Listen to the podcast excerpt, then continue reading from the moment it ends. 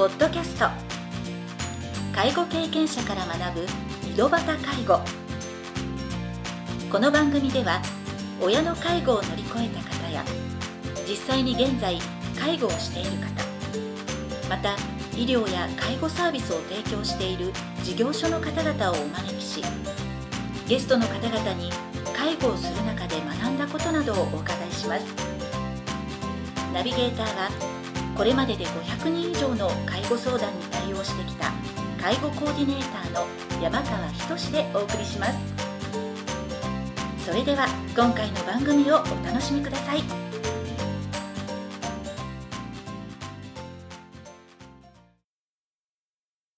皆さんこんにちは。こんにちは。第5回目の井戸端介護を始めたいと思います。今回も前回ゲストにお呼びした早乙女さんをお招きして番組を配信してまいりたいと思います。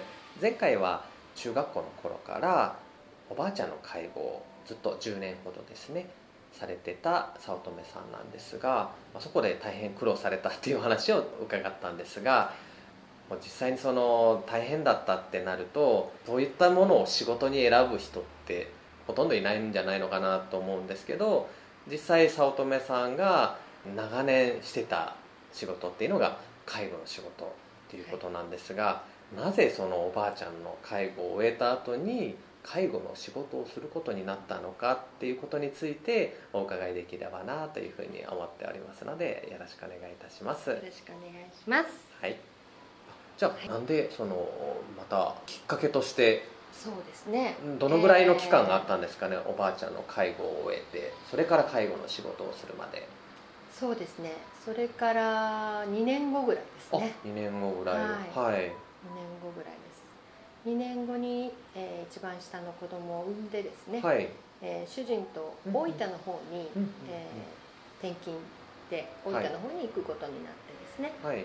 でまああの私も少しずつちょっと仕事でもしようかなという状況になった時に、まあ、たまたま、えーヘルパー第1期生ということでですね大分の方で募集しているということでですね、うんえー職案でそういうお話がありまして、うんで、えーヘルパーさんですかヘルパーさんってのどんな仕事するんですか?」って言ったら、うんまあおむつ交換をしたりうんっていうことでですね、平成1年ですよね平成1年はい。でその時になんかそういうお話がありましてうん。あへえと思ってそういうのちょっと嫌ですかって言われた時にいやもう中学の時から私は介護してましたのでっていうことで、うん。ああもうぴったりじゃないっていうことで、うん。まあ願ったり叶ったりという職場の方もそういう話でですね、まあ、とりあえず、まあ、試験だけ受けてみたらみたいな感じで、まあ、お呼びがかかってっていう仕事を始めることになったけど、その時に、はい。まあいやもう10年もおばあちゃんの介護したんだから、うん。もう絶対介護の仕事は嫌だって思わなかったんですか？そうですね。その時は本当になんかふーっとなぜこの仕事の紙が私の目の前にあるんだろうと思うくらいですね。はい。おばあちゃんに対してやっぱおばあちゃんが亡くなった時に涙がやっぱ一粒も出なかった自分がいてやっはいぱり母や姉が泣いてるのに私は泣けなかったんですね、はい。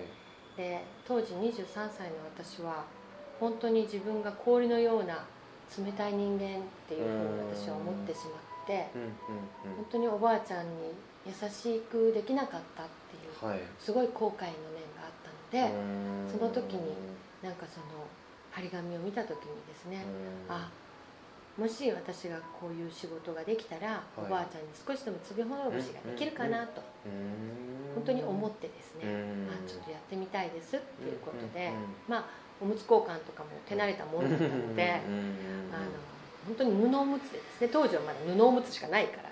布おむつでやっていたのではい。あのそういったこともこう便を触ったりっていうのも全然こう抵抗が多分なくできると思うので、うん。あ私にできる仕事はこれかもしれないっていうふうにもうすんなりと入りましたね。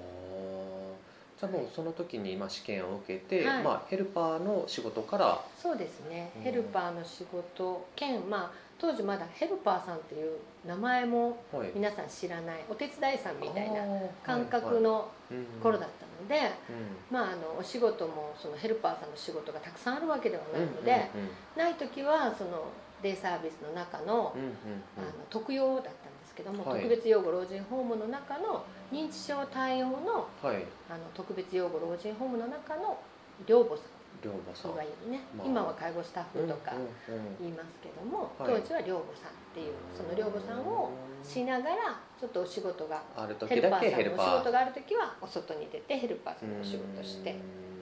でサテライトっていう山奥にデイサービスに行ったりするお仕事とかもあったので、まあとてもまあいろいろもう柔軟にね。もう必要とされてるところに行そうですね。くっていう形はい、で楽しく本当にお仕事をさせてもらったのが最初ですね。当時のヘルパーさんっていうのは、うんうんやっぱり食事を作ってあげたりとか。そうですね。お食事っていうよりも本当に雑用が多かったですね。あの本当に笑われるかもしれないんですけど川で洗濯とかですね。はあの大分県の田舎の方だったので、はい川で洗濯してこいとかですね、川で里芋剥いてこいとかですね。もう寒い冬なんかは涙が出るぐらい、はい。ガラス窓を拭くのも新聞紙をちぎってですね。新聞紙で引けとかですね、はいはいはい。あの掃除機とかも使わない家庭もあったので、うん。本当に新聞紙をこう濡らしてですねうん。ちぎって捨ててお茶っ葉を置いてうん。乾くとかですね、うんそういったものを教えてもらいました。それこそ梅干しを作るとかそれってもうなんか味噌を作るとか。うんその実際に入ってるあのおばあちゃんとかに教えてもらうとか。そうですね。リウマチで手がと使えないはい。おばあちゃんが、うん。要は梅干しの時期だから梅干しを作るのに私が口頭で説明するからうん。塩を入れなさい。もうちょっと入れなさいとかですね。うん。あとはしっかりそうされてて。味噌をする時もうん。大豆を今入れて足を踏んづけてとかですね。うん。そういったことをいろいろ教えていただきながらうん。なんかそういうお料理を作ってから本当にそういった意味ではなんかすごいあの自分のおばあちゃんもすごいとは思ってましたけどもっともっと世の中にはすごいおばあちゃんがたくさんいてあのう。んピーナッツ畑とかがあってそのピーナッツをですね村の人たちがなんか若いもんが来るぞ今日はみたいな感じになると 村の人たちがピーナッツ豆腐とかをですね、はい。作って持ってきてくれるんですよ。だから若者が山に登ってくるっていうのをすごく皆さんこう喜んでくれてね。招き入れてくれた。そうですね。だから当時はもう本当に介護保険がなかったので、うんうん本当になんかすごい手厚く皆さんということは利用してる人もそんなにもう珍しいでそうです。まだまだ。へえ、ってなると、まあ、実際になんかヘルパーさんの、まあ、自宅での,、まあそのおむつ交換だとか、トイレが行けないとかじゃなくて、まあ、その今でいう家政婦さんに近いような。そうですね。あとはもうお風呂の入浴介助とかも五右衛門風呂だったりするので、はい。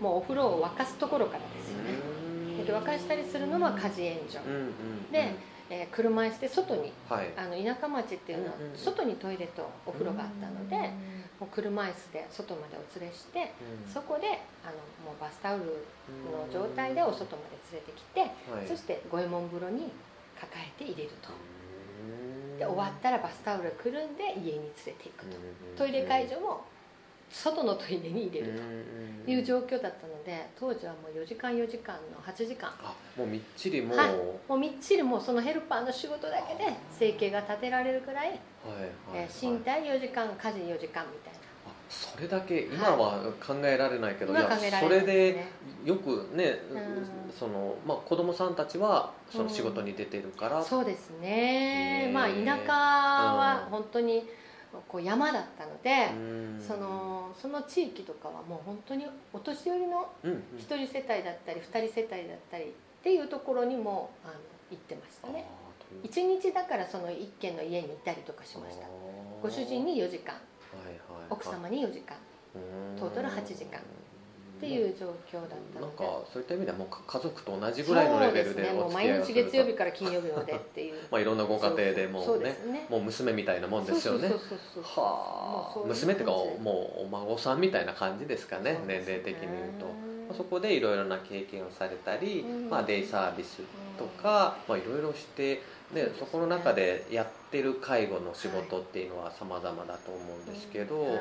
まあ、一番その、まあ、印象に残ったのはやっぱヘルパーさんとかの方が、そうですね。だから当時はそのヘルパーさんとかをしていきながら、うん。まあ北九州の方にもうね主人と離婚してこっちに帰ってくる時に、まあ、はい。北九州の方の介護と大分県の介護っていうのがすごくやっぱりね、違ってた。全然違ってましたね、まあ大分の方が盛んだったですね北九州はそう北九州はまだやっぱ人口が多いっていう部分ではもう本当にこう作業のような感じでですね。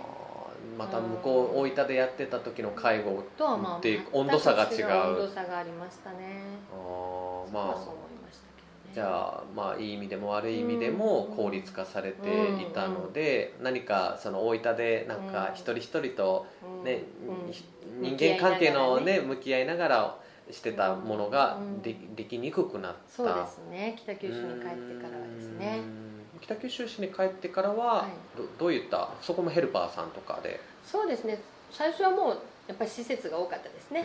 施設でずっと、まあ、寮母さんしていきながら、まあ、介護福祉士を取っていってみたいなその時にやはり、はい、あのおばあちゃんの介護と、はい。えー、実際に、まあ、他人であるご高齢者の介護っていうのは、なんかその中でちょっと気持ちの変化があったりとか。そうですね。やっぱりその頃思ってたのはやっぱりこう自分が小さい時感じた家族側の気持ちの方が大きかったので、はい、やっぱりこうどうしてもデイサービスに連れてくるご利用者の方のやっぱりご家族の悩みとかを聞くとそうそうよね辛かったねっていうそっちの方がすごくわかる。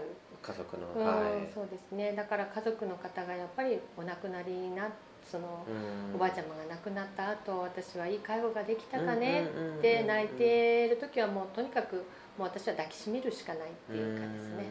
本当にこうあの家族の苦しさっていうのは私自身が涙が流せなかったっていう現実があるのであの嫁さんたちが本当に自分はいい介護がしたんできたんだろうかとかいい嫁じゃなかったかもしれないっていうすごいその辛さが。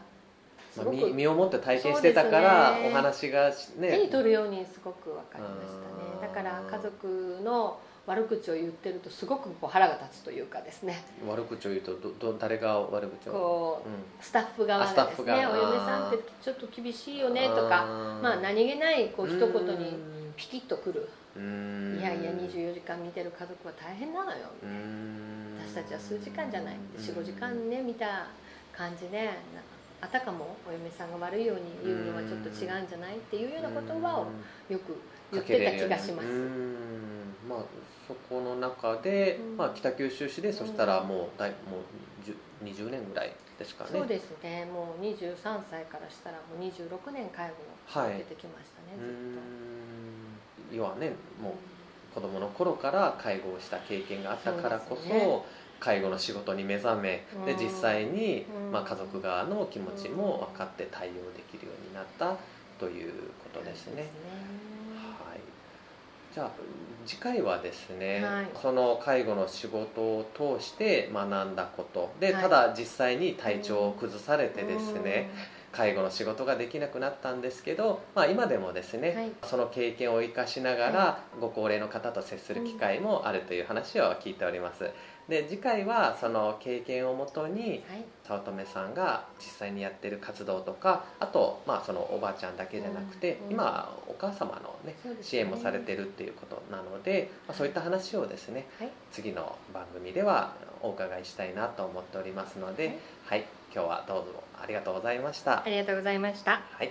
それでは次回の配信をお楽しみに。今回の番組はいかがでしたか？